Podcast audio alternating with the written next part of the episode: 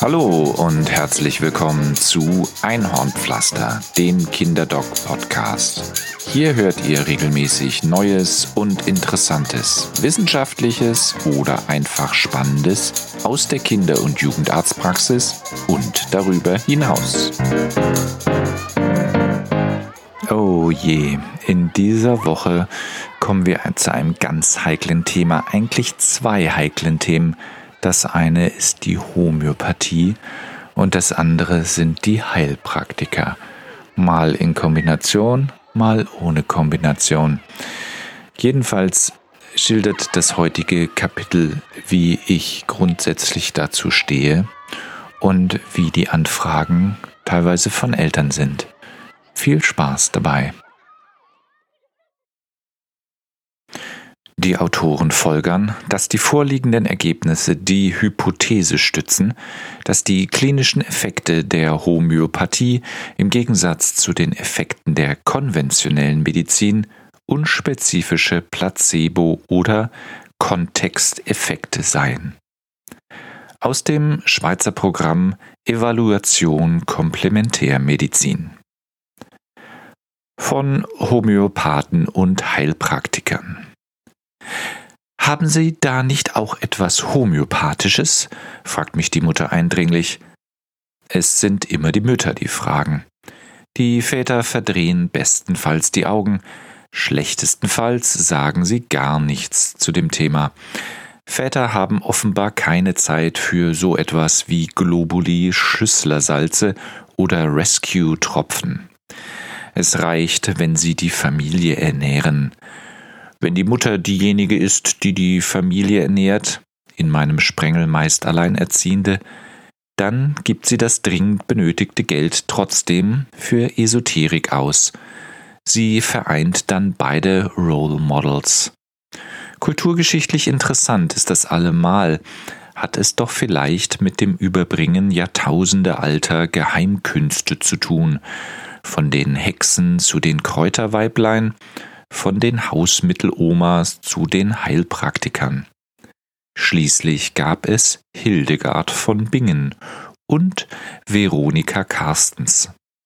Männer waren Magier mit einem handfesten Zauberstab in der Hand, mystisch, aber bodenständig. Okay, bis auf Herrn Kneip und Herrn Hahnemann. Frau Gerhard muss ich enttäuschen. Nein, ich fürchte, damit kann ich nicht dienen. Homöopathie ist nicht so meins. Ich habe ihre 18 Monate alte Tochter gründlich untersucht. Sie kam in meine Praxis mit bis dahin unklarem Fieber seit zwei Tagen, zwei durchgeweinten Nächten und sehr wenig Zahnfleisch bei den Eltern. Jetzt am Vormittag ist sie ganz munter. Die Mutter hat ihr vor einer Stunde endlich das ersehnte Paracetamolzäpfchen gegeben.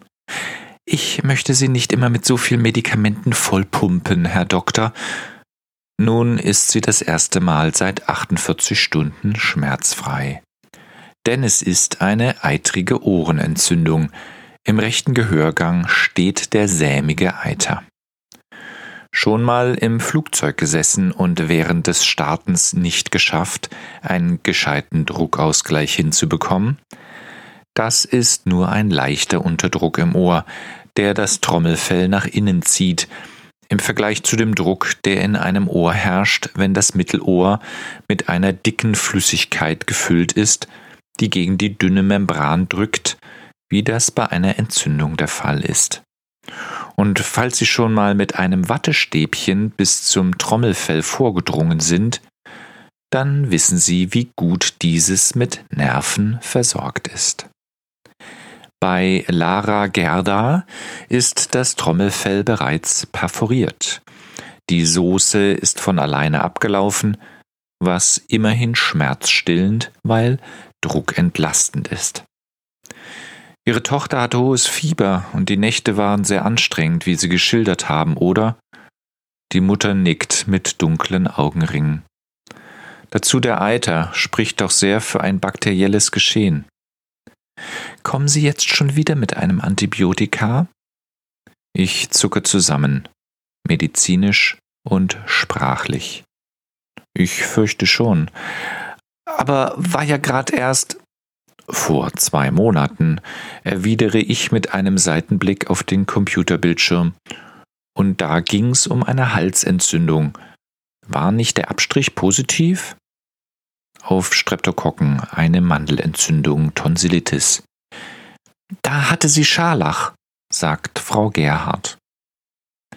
Nicht ganz. Eine Streptokokkentonsillitis ist erstmal nur eine lokale Entzündung des Rachens und kann ohne Behandlung systemisch werden. Das heißt, sie wird zur Infektion des ganzen Körpers, dem Scharlach, mit Himbeer- oder Erdbeerzunge, klassischem Ausschlag am ganzen Körper und entsprechend schwer krankem Kind. Die Ohren und der Rachen haben leider erstmal nichts miteinander zu tun. Das hier ist eine andere, eine neue Infektion, aber eben auch bakteriell. Und die Empfehlung ist hier eindeutig zugunsten eines Antibiotikums. Wohl eher zugunsten der Pharmaindustrie, murmelt Frau Gerhard. Oh, ich bitte Sie, damit hat das doch nur wirklich nichts zu tun, gebe ich zurück. Also, ich möchte da jetzt erstmal ein paar Globuli geben. Meine Freundin hat ganz gute Erfahrungen mit Ferrum phosphoricum gemacht. Bei wem und mit wem? Wer hat das empfohlen? Na, meine Freundin. Schon, aber das wird doch als Medikament verkauft, also sollte doch wenigstens ein Arzt sich darum kümmern. Da stelle ich mich immer ganz dumm. Natürlich weiß ich, dass die meisten Glaubuli von der besten Freundin, der Friseurin oder vom Heilpraktikanten um die Ecke verordnet werden. Aber ich hoffe immer, dass meinem Nachfragen Einsicht folgt. Die hat das im Internet bestellt. Okay, das ist auch eine Variante. Die echten Homöopathen würden sich schütteln, Frau Gerhard, wissen Sie das? Wenn man schon Homöopathie betreibt, dann sollte man das wenigstens seriös tun. Also eine genaue Krankengeschichte erheben, individuell nach dem richtigen Medikament und der richtigen Dosierung suchen. Frau Gerhard hebt die Augenbrauen. Ach so. Na egal, solange es wirkt, muss es noch lange nicht richtig sein. Aber falsch machen kann man ja auch nichts, kann ja nicht schaden. Ja, ist das so? frage ich. Ein Mittel, das keine Nebenwirkung hat, kann das dann auch eine Wirkung haben? Dann sollte es immerhin genau passen, sonst wirkt es vielleicht doch falsch. Die theoretischen Konstrukte hinter der Homöopathie interessieren die wenigsten. Für sie zählt, dass man dazugehört, immer naturkundlich arbeitet und dass es nichts kostet. Also müssen auch die Glaubuli auf das Rosa-Rezept. Verschreiben Sie mir da jetzt etwas? Sicher keine Globuli. Ich gebe zu, ich habe das nicht gelernt und werde das auch nicht lernen, weil ich daran schlichtweg nicht glaube. Aha, sagt sie und legt in dieses Wort ihre ganze Missbilligung, dass ich als Kinderarzt keine Ahnung von Homöopathie habe. Aber wenigstens um die Chemie weiß ich. Welche Verdünnung empfiehlt denn Ihre Freundin da so? Das ist jetzt der nächste Argumentationsweg. Verdünnung? Wieso? Na, Globuli arbeiten nach dem Verdünnungsprinzip, also bei jeder Potenzierung D6, D8, D60 und dergleichen, da wird das Mittel mehr verdünnt. Ach so, D60 stand da drauf, glaube ich. Wissen Sie denn, was das bedeutet? Nö, Hauptsache es wirkt. D60 bedeutet, Sie nehmen einen Tropfen des Urstoffes, also eben Eisenphosphat, was? Ferrum phosphoricum. Ach so. Und werfen diesen Tropfen, sagen wir, ins Mittelmeer. Jetzt lauscht sie mir doch gebannt. Das wäre eine Verdünnung D20 oder so. Ich weiß das nur von D24, das entspricht ungefähr einem Tropfen im ganzen Atlantik. Ihre D60, die können Sie dann im gesamten Wasser der Erde suchen. Ich nehme einen imaginären Wassertropfen und werfe ihn in die Luft des Untersuchungszimmers. Auch wenn das bei weitem nicht dem Verhältnis von D60 entspricht. Üblich sind bei uns übrigens eher Potenzierungen um D6, wie Sie sie meist in den Apotheken bekommen. Das ist immerhin ein Tropfen Ursubstanz in einer Badewanne Lösungsmittel. Vielleicht wirkt da noch was. Ganz bestimmt, ereifert sich Frau Gerhard. Die Kinder meiner Freundin kommen damit immer ganz prima zurecht. Okay, aber nach Hahnemann. Wem? Na, dem Erfinder der Homöopathie. Ach so. Also nach Hahnemann und den Anhängern der Homöopathie kann ein Mittel nur funktionieren, wenn es speziell ausgesucht wurde. Homöopathie wirkt so eben nicht, dass man nach einem Schema das Mittel aussucht. Hier Fieber, da Ferrum und dergleichen. Da kann man dann auch wieder auf die Schulmedizin zurückgreifen. Die macht es angeblich genauso. Eben, die Schulmedizin, immer gleich Hammermittel in die Kinder schütten. Sie wiegt den Kopf. Ich verstehe ja Ihre Sorge, aber das möchte ich doch gar nicht tun. Im Gegenteil, ich glaube, dass viele Dinge bei Kindern sich auch alleine regeln.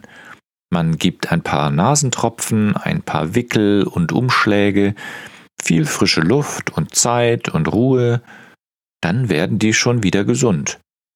Aber die Globuli, da möchte man immer irgendwas geben.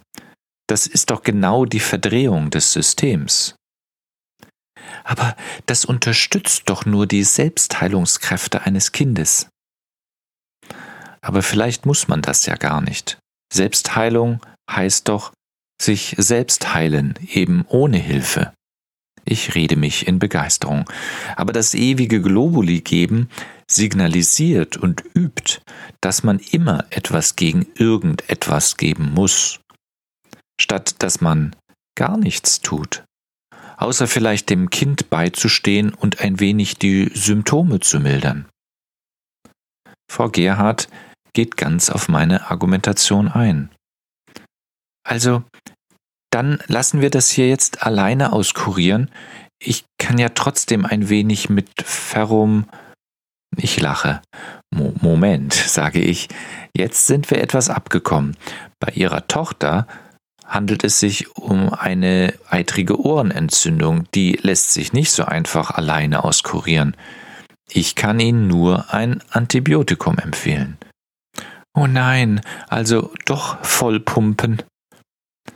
Naja, ich stehe nicht so auf militärische Begriffe. Antibiotika helfen in diesem Fall dem überforderten Immunsystem, den aktuellen Infekt abzuwehren. Eiter im Ohr ist nicht ohne und das noch in diesem Alter. Und ganz gemein hinterher, und außerdem möchten sie sicher, dass Laras Schmerzen zügig nachlassen. Lara Gerda. Sag mal, möchtest du wieder so einen Saft trinken, Schatz? Die Kleine schaut sie mit großen Augen an. Sie werden sehen, das hilft ihr schnell, sage ich und schreibe das Rezept. Na, wenn Sie meinen. Und erstaunlicherweise nimmt sie tatsächlich das rosa Rezept mit dem Amoxicillin 3x5 Milliliter täglich in Empfang. Frau Gerhard hat studiert. Sie war bis zur Geburt ihrer Tochter als Anwältin am Landgericht tätig. Wir hatten uns während der früheren Vorsorgen immer wieder auch über das Vertrauen zu mir als behandelndem Kinderarzt und Ärzten überhaupt unterhalten, sogar über Kunstfehler und unterlassene Hilfeleistung. Und trotzdem, bei vielen Eltern egal ob studiert oder nicht, nüchtern wissenschaftlich gebildet oder aus einem Ausbildungsberuf, drängt der Zeitgeist inzwischen zum unerklärlichen Esoterischen. Zum Glück kennen mich meine Patienten inzwischen gut, und die neu hinzukommenden haben schnell davon gehört. Globuli kommen bei mir nicht auf rosa daher. Nein, ich habe keine neuen Argumente, denn letztendlich ist Homöopathie eine Glaubensfrage, da nicht durch naturwissenschaftliche Studien beweisbar. Und für den Glauben sind Priester zuständig und nicht Ärzte. Seit neuestem kreist die Diskussion um den Sparaspekt, der von vielen Gesundheitspolitikern ins Spiel gebracht wird. Angeblich soll eine homöopathische Behandlung eine teure schulmedizinische ersetzen. Das sei der Grund, warum manche Kassen die Globuli bezahlen. Aber sollte nicht die Gesundheit im Vordergrund stehen? Sparen kann man mit oder ohne Homöopathie rein gar nichts. Das Zeug kaufen die meisten Leute trotzdem selbst, egal ob es die Kassen zahlen oder nicht. Und auch wenn die Krankenkassen es nicht mehr übernehmen würden, bedeutete das noch lang keinen Zugewinn für die Solidarkasse der Gesundheit. Wer Geld für nichts ausgibt, zahlt immer drauf. Nicht die besseren und einwandfrei nachgewiesenen Heilungschancen treiben die Krankenkassen in die esoterische Ecke, sondern der Wettbewerbsvorteil. Wenn der Mitanbieter A Homöopathika übernimmt, dann muss die Krankenkasse B das ebenso tun. Hier wird der Bückling vor dem Wunsch des Patienten gemacht. Gleiches erlebt die Gesundheitsindustrie bei Angeboten wie der Osteopathie, die immer mehr Krankenkassen bezahlen. Fatal an diesen Entwicklungen ist, dass die Kostenübernahme alleine die Globuli adelt, ohne dass deren Wirksamkeit bewiesen wäre. Wenn es sogar die Krankenkasse bezahlt, dann muss es doch wirken. Bald werden auch noch Hippotherapie oder Hornhaut abknabbern durch Putzerfischchen bezahlt. Wenn Sie ein Rezept haben und der Doktor Ihnen das aufschreibt, dann erstatten wir das auch. Als ob Krankenkassen schon je alles erstattet hätten, was wir Ärzte so aufschreiben. Alle Eltern chronisch kranker Kinder wissen ein Lied davon zu singen. Briefwechsel und Diskussionen mit Schreibtischtätern, die nur nach Aktenlage entscheiden. Für diese Eltern ist es ein Hohn, wenn unwirksame Mittel vom Solidarsystem in Gießkannenmanier das Volk gebracht werden. Aber das Geld für die weitere Betreuung durch die mobile Kinderkrankenpflege, das dringend benötigte Therapiefahrrad oder die neue Sitzschale abgelehnt wird. Noch ein wenig konsequenter gedacht. Wer Patienten dazu erzieht, bei jedem Wehwehchen ein Mittelchen zu nehmen, wer sich zur Aufgabe gemacht hat, dass jeder Patient mit einem rosa Zettel aus der Tür geht, damit der Patient auch wiederkehrt, der produziert ganz sicher unnötige Kosten im Gesundheitswesen. Der sorgt für das Bedürfnis, bei jedem Leiden zum Arzt zu gehen darf man nicht mehr sagen, das geht von alleine weg? Oder ein bisschen pusten, dann fühlt sich das Bobbele besser? Aber dann müsste man mehr mit dem Patienten reden, klar machen, dass dieses oder jenes Schüsslersalz und die Globuli nicht wirken. Und Diskussion führen und riskieren, dass man sich die Eltern vergrätzt. Diese Zeit bekommt der Arzt nicht bezahlt, Sprechende Medizin wird in unserem System unzureichend honoriert, außer bei der Erstanamnese durch den Homöopathen, der seinen Placebo-Effekt vor allem aus diesem Gespräch zieht. Das ist die Pervertierung des Systems. Der geschulte Mediziner bekommt den Gesprächsbedarf nicht vergütet, der esoterische Kollege aber schon, wenn er Unwirksames in die Familie gibt. Es bleibt der Wunsch der Eltern nach einem Rezept. Immer und jedes Mal. Bei jedem Krankheitsgeschehen sei es noch so trivial. Kriege ich jetzt nichts mit? Und aufschreiben tun sie nix? Eltern sind nur mit einem Rezept glücklich. Viele Kollegen gestehen das ein. Sie gehen den Diskussionen aus dem Weg, indem sie Dinge verordnen, die gar keine nachgewiesene Wirkung haben. Aber da man nicht für alle Erkrankungen unwirksame Hustensäfte aufschreiben kann oder Entschäumungsmittel bei Blähungen des Neugeborenen oder immer Antibiotika bei den meisten viralen Erkältungserkrankungen, gibt man wenigstens ein rosa Zettel Globuli auf den Weg. Schöner Nebeneffekt, der Schulmediziner mutiert zum Naturheilkundler. Der Dr. Radebrich, der schreibt nicht immer gleich die Hammer auf. Nein, nein, nein, da gibt's erstmal Kügelchen. Das finde ich richtig gut. Dr. Radebrecht täte gut daran, den Mut zu haben, gar nichts aufzuschreiben, sondern die Selbstheilungskräfte des Kindes durch körperliche Zuwendung der Eltern, Zeit für die Genesung, frische Luft und Verwöhnen des Patienten zu stärken. Ich schreibe manchmal auf ein Rezept zwei Stunden Spaziergang im Obereichner Forst oder ein Vanilleeis bei Halsweh. Das wirkt nämlich genauso. Bleiben die Grenzen der Homöopathie. Ehrenwerte homöopathisch tätige ärztliche Kollegen werden diese hoffentlich kennen und doch geschult medizinisch behandeln. Viele Heilpraktiker verteufeln die Schulmedizin und laufen Gefahr, den entscheidenden Punkt der gesundmachenden Behandlung zu verpassen. Wenn etwas so ernst ist, dass man zu wirklich wirksamen Medikamenten wie Antibiotika greifen muss, dann hilft auch der Zucker nicht mehr. Unterhalten sich zwei Mütter an der Anmeldung, während die dritte einen Termin ausmacht. Derweil drücke ich mich am Kaffeeautomaten herum. Der steht ein wenig versteckt um die Ecke. Sein Brummen beim Herstellen des Latte Macchiato verbirgt meine Mithörerschaft.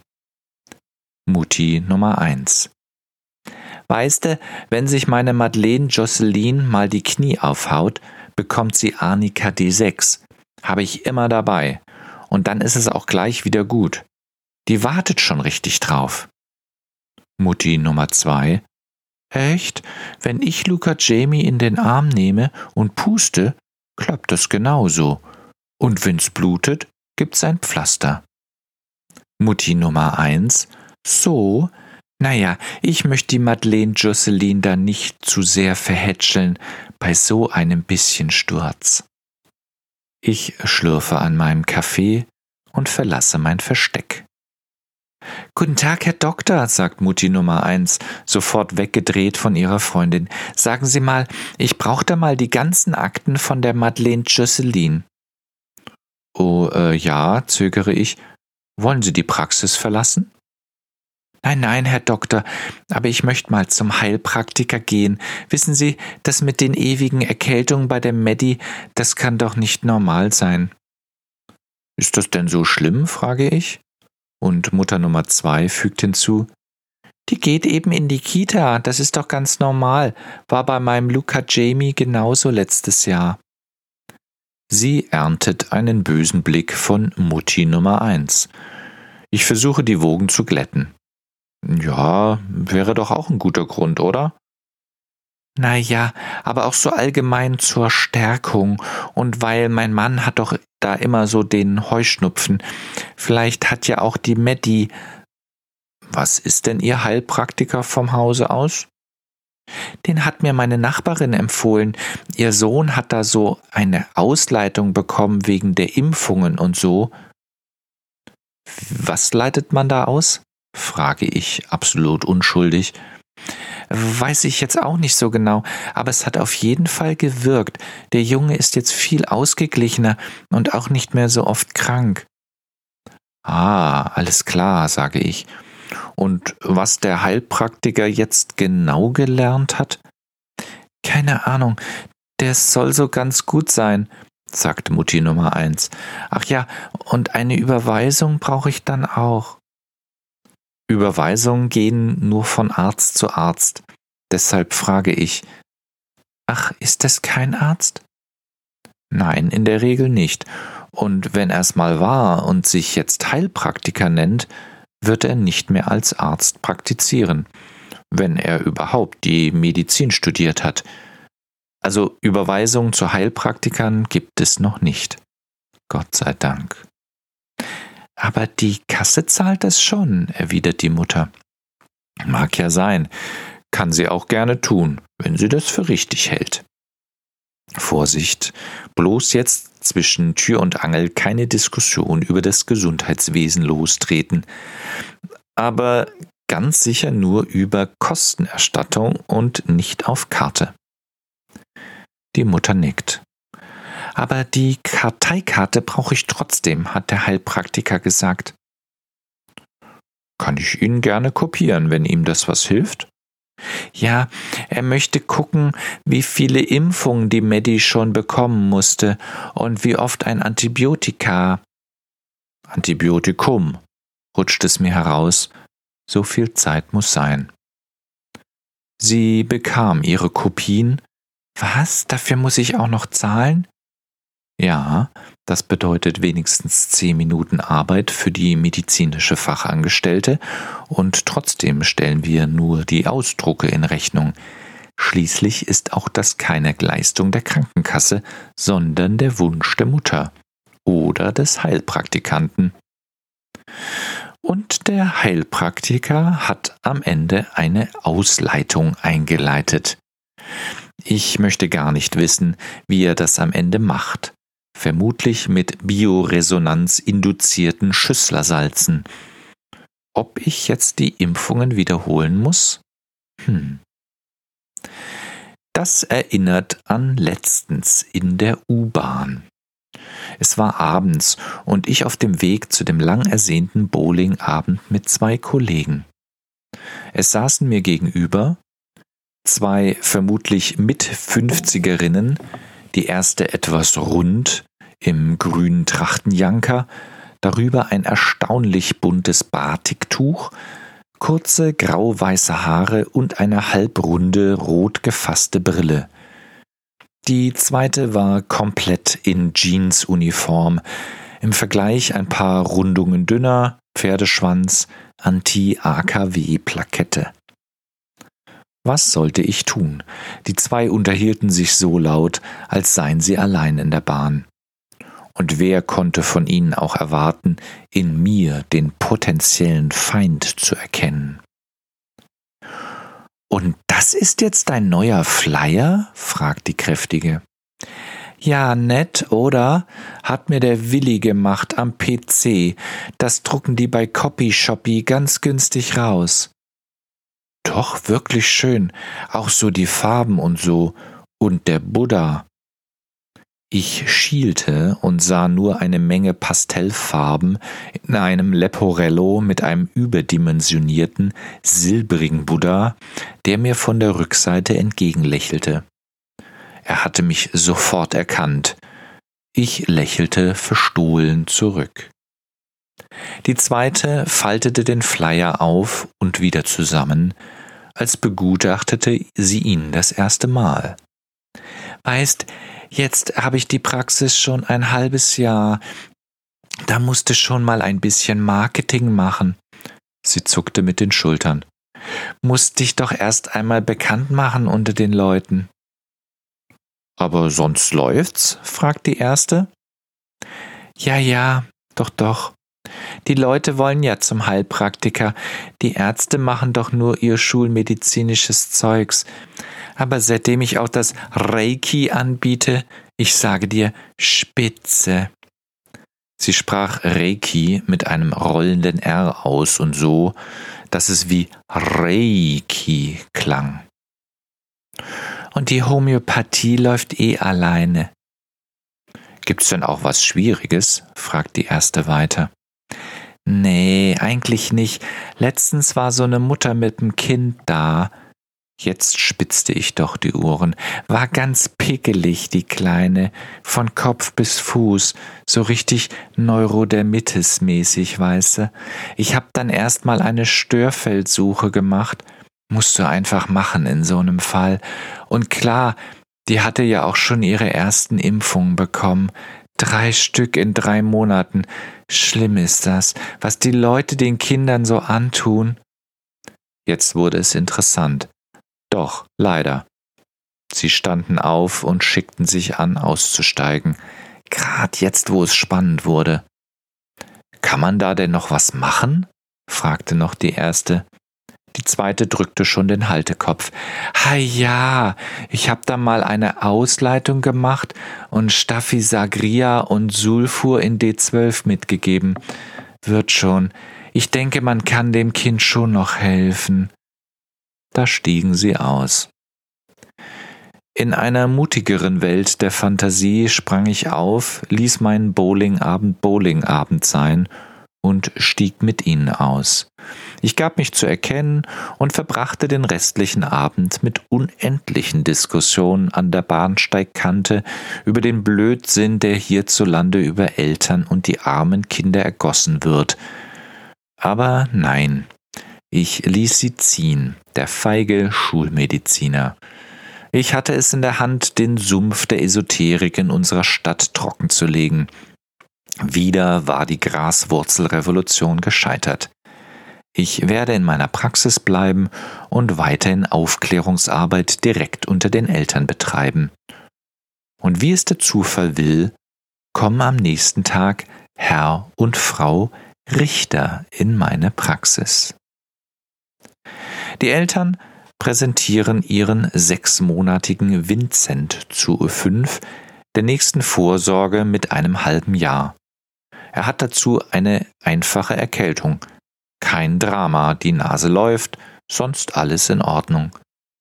Ich untersuche das Kind, wir unterhalten uns, ich beurteile die Entwicklung und gebe Tipps zum Beifüttern, zur Fortbewegung und den damit verbundenen Unfallgefahren. Dann wenden wir uns der Erkältung zu. Ich verordne Nasentropfen, frische Luft, ein paar warme Worte und viel Liebe. Das wird dem Jungen am ehesten helfen. Bei der Verabschiedung, schon beim Händelschütteln, sagt die Mutter, Ach ja, ich war gestern noch beim Heilpraktiker. Ah, alles klar, sage ich. Na ja, entschuldigt sich Frau Richter, er hat die Erkältung schon seit letzter Woche. Da wollte ich nicht gleich irgendwelche Hammer aus der Apotheke geben. Ich bin ganz interessiert. Und was hat er bei Vincent nun gefunden? Sie kramt in ihrer Handtasche. Hat das verschrieben? Sie reicht mir einen schicken weißen Zettel mit esoterischem Logo. Marke Privatrezept für Arme. Drei Mittel mit XYZ-Verdünnung, Globuli und, handschriftlich ergänzt, Barbix. Der Heilpraktiker hat außerdem gesagt, Vincent habe eine Leber- und Nierenschwäche. Oh, hat er ihn so genau untersucht, frage ich. Nein, nein, Frau Richter winkt ab. Er hat ihm nur in die Augen geschaut. Prima. Das ist die Iris-Diagnostik, die Beurteilung des Gesundheitszustandes und anderer wichtiger Dinge anhand der Struktur der Regenbogenhaut im Auge. Ganz großes Kino. Aber sonst hat er nichts untersucht? Nein, nein, so viel Zeit war ja gar nicht. Nach einer Viertelstunde waren wir wieder draußen. Kurze Sammelpause meinerseits. Ganz ehrlich, Frau Richter, sage ich dann, ich halte das für Schindluder sondergleichen. Leber- und Nierenschwäche, so ein Quatsch. Das schürt doch nur Ihre Angst und investiert in den nächsten Besuch. Ja, genau. Ich soll nächste Woche wiederkommen. Alles klar. Möchten Sie meinen Rat hören? Sie nickt heftig mit dem Kopf. Sparen Sie besser das Geld für die Globuli. Übers Barbix haben wir schon mal gesprochen, das brauchen Sie eigentlich gar nicht. Und beschränken Sie sich zunächst mal auf die Nasentropfen. Herr Richter mischt sich ein. Sparen ist gut. Wieso? frage ich. Was hat der Heilpraktiker denn berechnet? 40 Euro für die 15 Minuten. Herr Richter hebt vier Finger seiner Hand. Mir bleibt der Mund offen stehen und mein Großhirn beginnt zu rechnen. 40 Euro pro Viertelstunde macht einen Stundenlohn von 160 Euro, macht einen Tagesverdienst von, sind wir brav, knapp 1000 Euro bei sechs Stunden Arbeitszeit und macht einen Monatsverdienst von 20.000 Euro. So darf man nicht rechnen, oder? Aber eigentlich schon. Irgendetwas mache ich falsch.